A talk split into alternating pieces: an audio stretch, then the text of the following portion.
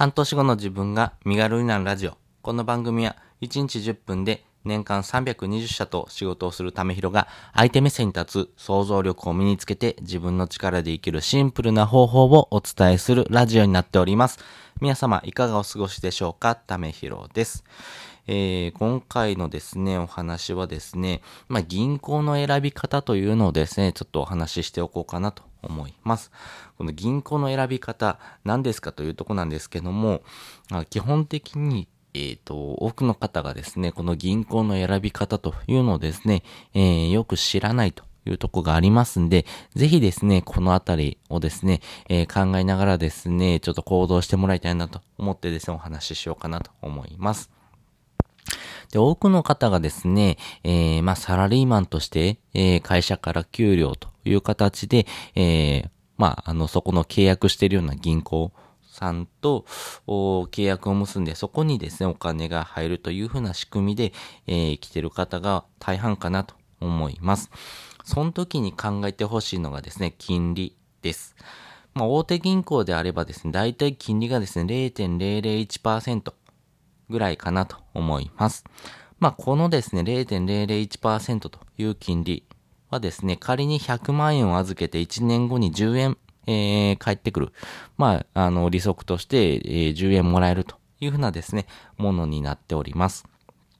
まあ、この大手銀行ですね、えー、まあ、このあたりの金利はですね、人件費とか土地代、まあ、諸経費なんかもですね、含まれてますし、この銀行の選び方というところでは、まあ、大体のですね、大手銀行はですね、これぐらいの金利で、えー、運用されております。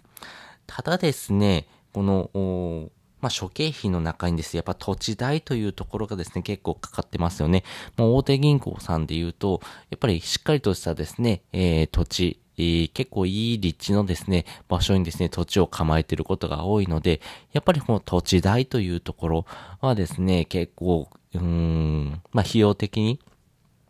結構圧迫してる部分なのかなというふうに思ってます。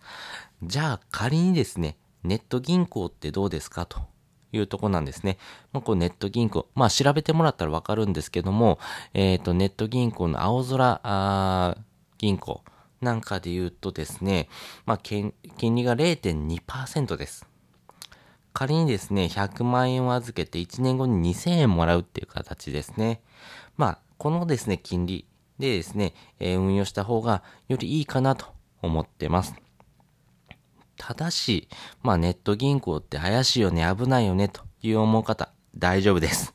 えー、基本的にはですね、1000万以下であればですね、えー、もし銀行が潰れたとしてもお金が返ってくるっていうですね、法律があります。なので、えー、999万円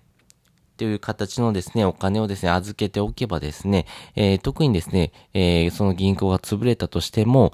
まあ、要はお金が返ってくるというふうなですね、えー、ものがありますんで、ぜひですね、銀行の選び方、まあ、この銀行の選び方っていうのはやっぱ大手がですね、えー、いいよねというふうなことではなくてですね、分散してですね、えー、銀行を使い分けるというのがですね、大事になっていきます。なかなかですね、この銀行の選び方っていうのをですね、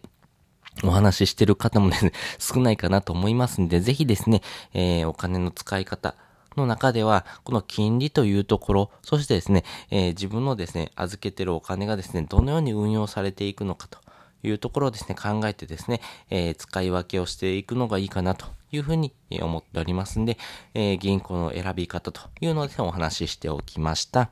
本日もですね、お聞きいただきましてありがとうございました。また次回もですね、よかったら聞いてみてください。それじゃあ、またね。